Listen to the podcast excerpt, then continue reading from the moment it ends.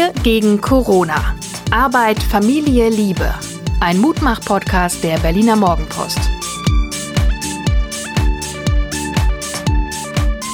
Hallo und herzlich willkommen zum Mutmach-Podcast Wir gegen Corona, der Berliner Morgenpost. Mein Name ist Hajo Schumacher und mir gegenüber sitzt die spritzige Suse, Psychologin, Coachin, Mutter, Gefährtin und Mensch. Sag meine Liebe, deine letzten 24 Stunden. Wir machen mal wieder richtig klassisch heute. Meine letzten 24 Stunden, mein Highlight war ein Spaziergang, nicht nur mit dir, sondern auch mit unserem großen Sohn durch den Tiergarten. Und da ist mir aufgefallen, wie viele Menschen inzwischen spazieren gehen und sich auch natürlich durch die Corona Distanz zum Spazierengehen verabreden. Also mir sind sehr viele Pärchen aufgefallen, aber mhm. eher so, was weiß ich, zwei Freundinnen, zwei Freunde, mhm. immer mit dem nötigen Abstand. Und ich fand, im Gegensatz zum Volkspark war der Tiergarten durch seine Größe doch etwas leerer, was ganz das angenehm ist. Der, der, der Tiergarten ist aber auch 20 Volksparks jetzt rein mengenmäßig. Aber ich habe also dieses quer durch die Wiese gehen sehr genossen. Der Park ist die neue Kneipe, ne? Oder das neue so Restaurant, bisschen, hat man ja. den Eindruck. Ja, interessanter. Ich glaube, das ist das erste Mal, dass wir beide das gleiche Highlight haben, weil das war für mich auch besonders, auch deswegen, man muss allerdings auch die Vorgeschichte kurz erzählen. Wir hatten unserem Großen, der nun wirklich der größte von uns allen ist, körperlängenmäßig, hatten wir zur Auswahl gestellt einmal Volkspark Wilmersdorf.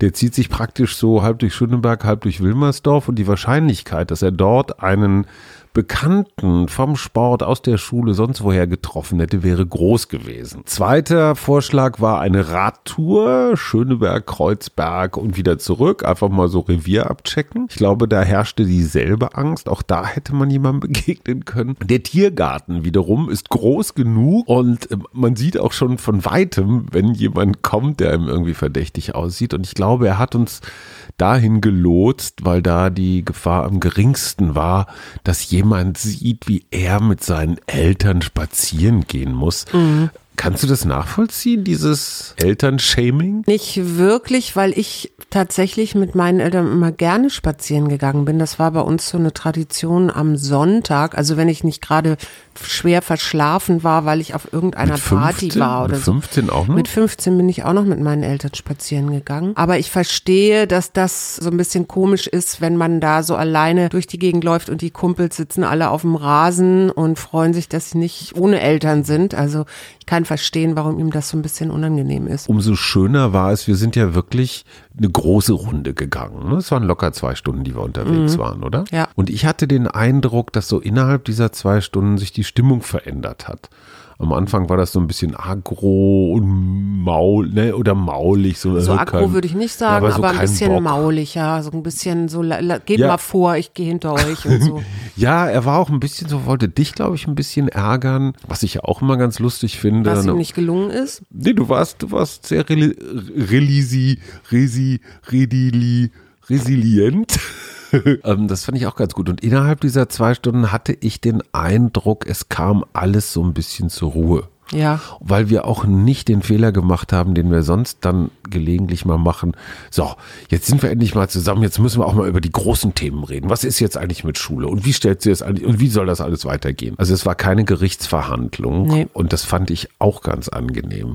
Wir waren so ganz, ja, ganz heiter unterwegs. Mhm. Und als er sich dann eine halbe Stunde vor Ablauf des Spaziergangs telefonisch was bei seinem Lieblingsinder zu Abend bestellen durfte, da war sowieso das Herz gebrochen. Kannst du dir erklären, wie dieser Sinneswandel zustande kam? Er hat ja die letzten Wochen und Monate immer so versucht, es zu verhindern, was mit uns zu machen. Ich kann dir das nicht sagen. Ich glaube, es, er hat ja manchmal so Anwandlungen, dass er sich äh, plötzlich so besinnt, dass er Eltern hat, dass man die auch mal in den Arm nehmen kann. Und ich denke, das muss so was ähnliches gestern gewesen sein. Wir haben ja aber auch sehr vehement gesagt, dass wir darauf bestehen, dass er mitkommt. Und ich glaube, das war jetzt für ihn auch so ganz okay. Also ab und zu findet er es, glaube ich, auch ganz gut, mal mit uns drei Worte zu reden. Diese Woche ist ja womöglich die Woche der Lockerung. Ne? In der Schule geht es wieder los. Ab nächster Woche gibt es dann auch wieder mal Gelegenheitsunterricht für unseren Knirps. Die ähm, ersten Bundesländer öffnen die Restaurants wieder. Also ja. Wie. Wie, wie, wie, fühlt sich das an für dich? Also irgendwie traue ich dem Braten nicht, aber das ist, glaube ich, sehr subjektiv. Wenn ich das aus einer anderen Perspektive sehen würde, würde ich wahrscheinlich denken, na endlich. Traue dem Braten nicht heißt, du könntest dir vorstellen, dass die Zahlen wieder hochgehen, oder? Ja, das könnte ich mir tatsächlich wieder vorstellen. Ich bemerke andererseits aber auch, und das sogar in unserem Freundeskreis so ein bisschen, also ich habe das mit einer Freundin gehabt, die so äh, diese ganze Impferei im Moment schwer anzweifelt und da auch öffentlich zu geäußert hat bei Facebook. Impferei im Sinne von, wenn jetzt eine Corona-Schutzimpfung kommt? Ja, und auch diesen Impfpass, das ist ja sehr Ach, okay.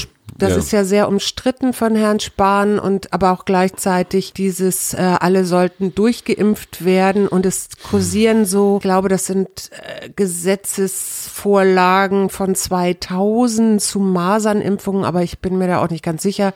Auf jeden Fall ist es alles so ein Kraut und Rüben an Informationen, auch falschen Informationen und ich habe tatsächlich so eine leichte Verspannung mit dieser Freundin erlebt, konnte das dann hinterher klären. Also wir haben das dann, ich habe sie dann angerufen, mhm. gesagt, so hör mal, ähm, ich sehe das so und so und sei vorsichtig in dem, was du da so auch über Facebook äußerst, zumal es da eben auch Kräfte gibt, die absichtlich falsche Meldungen streuen. Und dann, das, da haben wir uns da auch wieder eingekriegt. Aber das fand ich schon so ein bisschen befremdlich. Und also ich glaube, wir haben da. Sind Impfgegner AfD-Sympathisanten? Ja, das, Kulturell? das gehört da wohl mit rein. Nicht. Es ist halt wieder eine prima Verschwörungstheorie. Ne? Es ist auch das, was ich ja immer, ich fordere ja immer weit zu blicken und da, dazu gehört ja auch dieser Perspektivwechsel. Und das habe ich gestern versucht, ihr so ein bisschen näher zu bringen, zu sagen, also mir kam das hoch emotional vor, diese ganze Debatte. Da kommen dann, da mischt sich dann ja auch immer etwas an eigener Erfahrung mhm. oder das eigene Kind, das die und die Impfung nicht gut vertragen hat. Jeder, jeder kennt einen. Ne? Jeder kennt einen, mhm. genau. Und äh, dann geht so ein bisschen verloren, dass es auch andere Perspektiven darauf gibt. Und äh, das, was ich einfach nur erreichen wollte, und das haben wir dann eben danach auch besprochen, war dieses mal in die Weite gehen und sich mal so verschiedene Perspektiven angucken und dann nochmal darüber nachdenken, bevor man so eine, so eine ähm, emotional gefärbte Meinung in die Welt hustest. Darf ich fragen, wie du das, wie du ihr das erklärt hast? Also das eine, was ich ja immer tue, das habe ich ja gestern auch schon erzählt, ist im, aus meiner Perspektive einfach mal zu berichten. Also als Perspektive Und, der Risikogruppe. Genau, als Perspektive als Risikogruppe. Und dann habe ich ihr einfach auch so ein paar Sachen, die ich da bemerkt habe, also unter anderem, ähm, ich will dann, ich will über die Rechten nicht reden, aber so ein paar Sachen gesagt, Informationen, die ich da noch hatte. Und dann habe ich ihr gesagt, weißt du, letztendlich denke ich, heißt es immer wir und wir zusammen schaffen das. Und es darf nicht dazu führen, dass wir uns hier gegenseitig aufreiben, weil alle ähm, bei allen die Nerven blank liegen, sondern die Frage ist eher, wie können wir hier zusammen an einem Strang ziehen? Und ich glaube, das leuchtete ihr auch ein. Ist ein Problem, ne? Wenn der eine Problem, sich ja. impfen lassen möchte, weil ne, so, so viel zum Thema Herdenimmunität und äh, jemand anders sagt, ich will mich nicht impfen, damit entziehst du dich natürlich so diesem, dieser kollektiven Durchimpfung, ne, was bei Masern ja der wesentliche Erfolg ist. Ja wie willst du das lösen? Wie, naja, das, das gab es halt auch solche Meinungen, ne? die dann ja. sagten, naja, du als Risikogruppe, äh, du kannst dich ja impfen lassen, aber deswegen müssen wir uns ja nicht impfen lassen.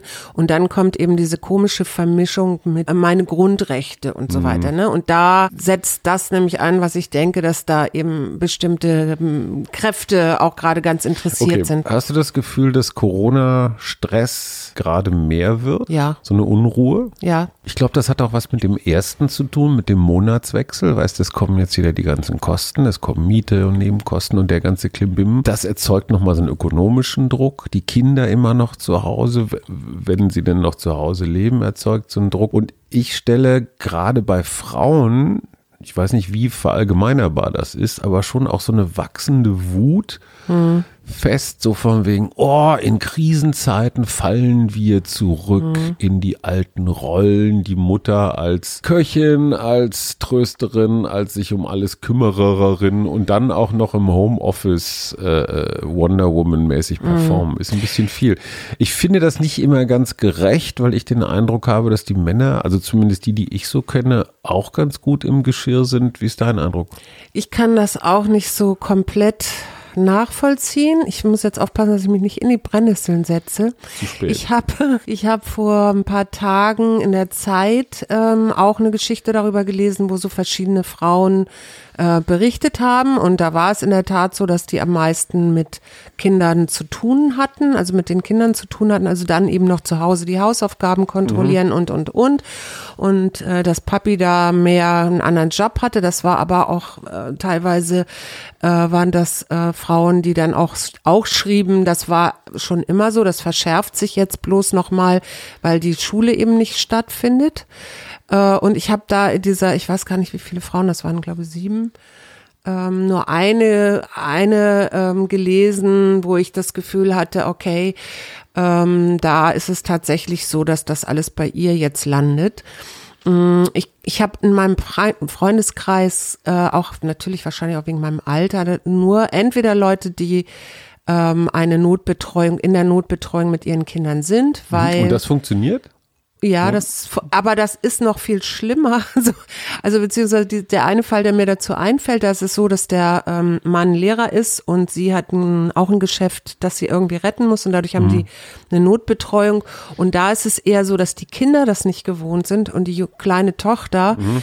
äh, ganz fix und fertig ist. Also da, so, dass die Notbetreuung eigentlich schwieriger dann für, für zu Hause wieder ist, als ohne Notbetreuung zu Hause zu sein. Ich habe manchmal den Eindruck, ich weiß noch, als wir unser erstes Kind bekommen haben, hat meine Mutter gesagt, also pass auf, dein Mann kann genauso gut auch mit dem Kind klarkommen, das musst nicht alles du machen. Also klar, erstes Jahr und so, da braucht das Kind die Mutter, das ist völlig klar. Aber als Paul dann etwas größer wurde, da wurde er mir schon auch mal freitags genau, da ich auf dich, den Arm gesetzt. Genau, und da habe ich gesagt, so ich fahre jetzt nach Berlin, meine Freundin besuchen und so lange kümmere dich mal um das Kind. Hier sind die Zeiten, da dann und dann ist er.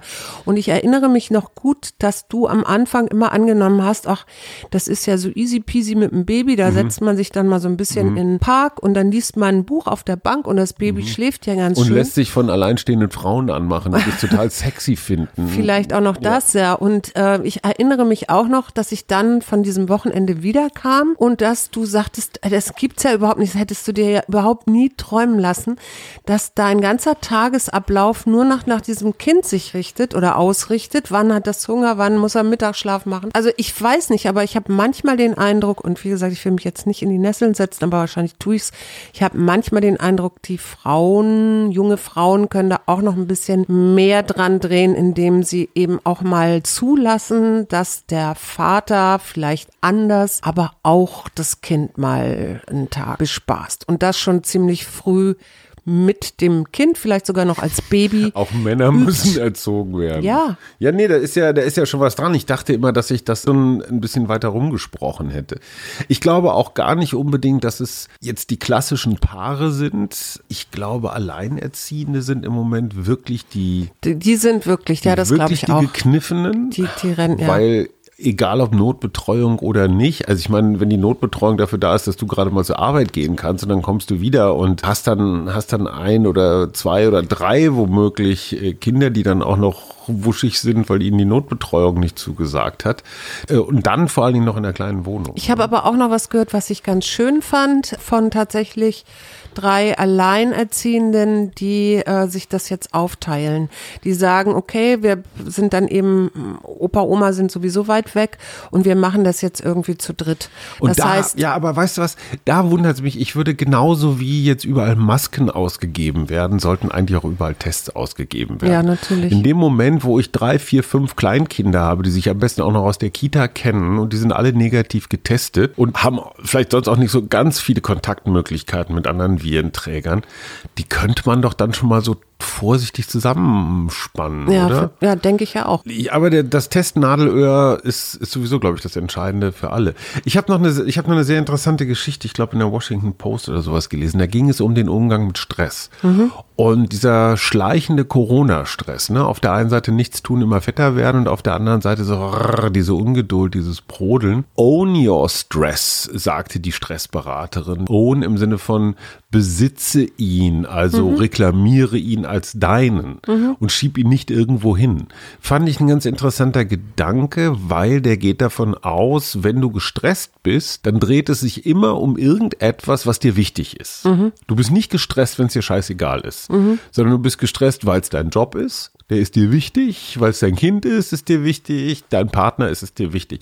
Also erstmal zu akzeptieren, ich bin gestresst wegen Suse, mhm. weil ich mich darum sorge, dass. Mhm. Das finde ich ganz interessant, diesen Satz mal für sich einfach nur zu komplettieren, mhm. damit man sieht, ach guck mal, es hat was damit zu tun, dass ich mich um irgendetwas sorge oder kümmere. Hättest du das für eine nachvollziehbare? Ich dachte mir erst, hä, own your stress? Was ein Scheiß, ich will den doch gar nicht. Also auf jeden Fall macht es den bewusst, ne? Also du, du machst ihn damit ein bisschen kleiner. Ich weiß nicht, das ist so wie mit Ängsten. Weil Ängste, also würde ich jetzt mal denken, Ängste sind ja sehr diffus meistens. Mhm. In dem Moment, wo ich das ein bisschen klarer kriege, wovor habe ich denn eigentlich Angst? Mhm. Oder sprich Stress? Ja, was ist denn der Stress genau? Was macht mich jetzt in diesem Moment hibbelig oder so, dass ich denke, ich kann nicht mehr, ich will nicht mehr, ich fahre gleich aus der Haut? Ich könnte mir vorstellen, dass das dann ein bisschen übersichtlicher wird und auch sich ein bisschen relativiert. Aber ist das, das wie ist mit den Emotionen so? Ich habe Emotionen, aber ich bin nicht meine Emotionen? Ich habe Stress, aber ich bin nicht mein Stress? Ja, könnte ich mir vorstellen, dass das so nach einer ähnlichen, nach einem ähnlichen Prinzip funktioniert. Ich habe es noch nicht gehört. Ich hatte ja gestern auch einen Psychologen, der gesagt hat, bei Stress, das ist eben halt auch dieses diffuse, permanente Informationen und Meinungen ja. haben und dies will ich nicht und so. Das macht halt eben auch alles Stress und. Weißt du, was meine beste Stressvorsorge ist? Nee. Wir sind ja wirklich gesegnet, gesegnet mit jeweils einem eigenen Zimmer. Ja. Du hast dein eigenes Zimmer, ich habe mein eigenes Zimmer, die sind völlig unterschiedlich eingerichtet von der Temperatur her und das ist schön. Mhm. Wenn wir uns treffen wollen, dann verabreden wir uns. Und eine der ganz großen kulturellen Leistungen, die wir hingekriegt haben, auf die ich wahnsinnig stolz bin, auch auf mich, natürlich auch auf dich, wenn ich sage, ich möchte heute Nacht alleine schlafen, dann bist du nicht stinkig. Ja. Ich hätte das, ich würde mal sagen, vor zehn Jahren noch als Zurückweisung, als Erniedrigung, als äh, die hat mich nicht mehr lieb wahrgenommen. Mhm. Und wir können das sogar liebevoll akzeptieren und sagen, du ist okay kein Problem. Mhm. Dann morgen wieder oder übermorgen. Mhm. So, und das gibt mir die Gelegenheit, dieses eigene Zimmer plus dein nettes Verhalten, dass ich manchmal um 21 Uhr sagen kann, boah, ich gehe jetzt ins Bett. Ja. Und ich gehe dann tatsächlich um 21 Uhr ins Bett. Dann versuche ich noch so eine halbe Serienfolge V da zu gucken. Das ist so israelisch-palästinensisch äh, relativ hart. Aber wenn man die Gegend da kennt und mag, so wie wir, dann auch sehr, uh, mhm. sehr echt und authentisch. Und ich bin um halb zehn weg. Mhm. Und ich wach dann um halb fünf, fünf auf und habe dann zwei, drei Stunden, in denen ich arbeiten kann und keiner geht mir auf den Senkel und im Netz ist nichts los. ja, aber wir haben halt auch das große Glück, dass wir eine große Wohnung haben. Ne? Naja gut, aber auf und der anderen Seite, ich habe früher auch bis Mitternacht vor Facebook, Twitter, weiß der Geier wo gesessen und genau das gemacht. Stimmt. Mich aufgepumpt mit Aufregung.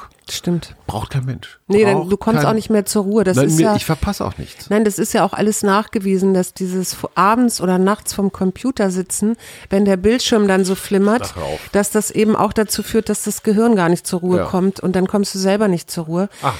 Was mir aber ähm, auch noch dazu einfällt, natürlich haben wir auch mal in kleineren Wohnungen gesessen und nur ein Zimmer mhm. zu zweit und die Kinder hatten irgendwie eins. Das hätte sicherlich bei in Corona-Zeiten, wenn wir damals noch so aufgestellt gewesen wären, wäre das gewesen. auch stressiger gewesen. Obwohl, dann hätten ich glaube, dann wäre ich öfter mal aufs Sofa gezogen. Genau, dann hätten, wir, dann hätten wir das aber auch wirklich umgebaut, glaube ich. Ein so, Tier mit O. Ein Tier Opossum. Okapi. Ostafrikanisches Nashorn. Olm. Ich hatte noch so einen komischen Onaga. Das mhm. ist irgend so ein Mischmasch zwischen e so ein Halbesel oder sowas. Ja, ja, ja. Gibt es irgendwie auch nur im Iran. Das habe ich dann auch wieder fallen lassen. Ach, hast du wieder heimlich vorher geguckt oder was? Ich habe einmal geguckt, eben gerade. Mhm. Ich Und ich habe was gegen Stress. ja, bitte. Nein, gegen Dämonen. Oh, gegen Dämonen. Ja, man hat man früher Oregano benutzt, also Quatsch. also beziehungsweise als Abwehr Knoblauch. gegen Dämonen. Und ja, wo hat man Knoblauch den ist ja Vampire. ins Ohr gesteckt? Nee, den hat man teilweise auch in Schuhe gesteckt und so. Und in Brautschuhe. Ich wüsste auch in Brautschuhe. so ein paar Sneaker, in die man ganz viel Oregano stecken sollte. Ich so. ziehe die Karte. Ach, wie nett. Na? Güte. Güte. Eine dir völlig fremde Eigenschaft, aber ich wiederum, ich bin, Na? mein zweiter Vorname ist Güte. Günther Güte. Erzähl doch mal, Güte. was ist Güte für dich, mein Liebster? Güte ist so ganz viel. Das ist ja, das hat sowas mit Verzeihen und Verstehen und Güte ist, finde ich, ruhig, Güte ist empathisch, Güte ist verständnisvoll, Güte ist leise. Eher Zu mir hat tatsächlich laut. neulich jemand gesagt, Du, du bist gütig. Du bist gütig? Ja, und mhm. ich glaube, das bezog sich auf mein Herz. Mhm.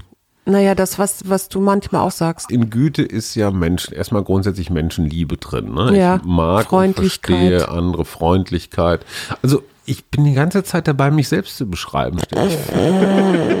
oh Mann, und das stinkt hier schon. Das gibt's gar nicht. Oregano, bringt mir Oregano. Du musst jetzt erstmal sagen, was du, außer dass du natürlich noch gütiger bist als ich. Nein, so würde ich das nicht sagen. Aber ich habe jetzt gerade überlegt, ähm, meine Großmutter zum Beispiel, die jetzt demnächst tatsächlich in einer Zeitung auch auftauchen wird. Reden wir morgen drüber. Reden wir morgen drüber. Die wurde als sehr gütig von den Kindern des Nachbarn beschrieben, weil die hat immer ihre Birnen, also so wie, wie Herr Ribbeck von Ribbeck im Havelland. Mhm. Meine Großmutter auch, weil die so viele Birnen hatte, immer an die Nachbarkinder die ja, aber Birnen das verschenkt. Das ist doch nun auch wirklich eine leichte Übung, wenn ich ganz viele Birnen habe und sowieso jetzt schon Schnaps ja, natürlich, genug aber die noch zu es verschenken. Es gibt auch Leute, die das dann behalten, Birnenkompott kochen noch und nöcher okay, okay, und das im, im, im Keller Keller ein. Ja, aber es gibt leichte Güte lagern. und schwere Güte. Und wenn ich zu viel Birnen habe und die verteile, das ist leichte Güte. Wenn ich Dann nur noch das, eine ja, halbe ich sag Birne ja auch nur, die Nachbarkinder haben immer gesagt, meine Großmutter wäre gütig. Ich, ich habe ja nur was und zitiert. Du hast alles von ihr gehabt. Nein. Doch. Hab ein großes Herz, sei gütig hm. und liebevoll in allem, was du tust und geh behutsam mit dem Leben um. Sei immer voller Wohlwollen und begegne allen mit sanfter Achtsamkeit. Mhm. Wie werde ich denn heute noch Nutznießer deiner Güte? Jederzeit. Gleich, sobald der Podcast zu Ende ist, kannst du sie genießen. Tja, die Kopfbilder der Hörenden gehen los. Tschüss. Und tschüss bis morgen. Wir gegen Corona. Arbeit, Familie, Liebe. Ein Mutmach-Podcast der Berliner Morgenpost.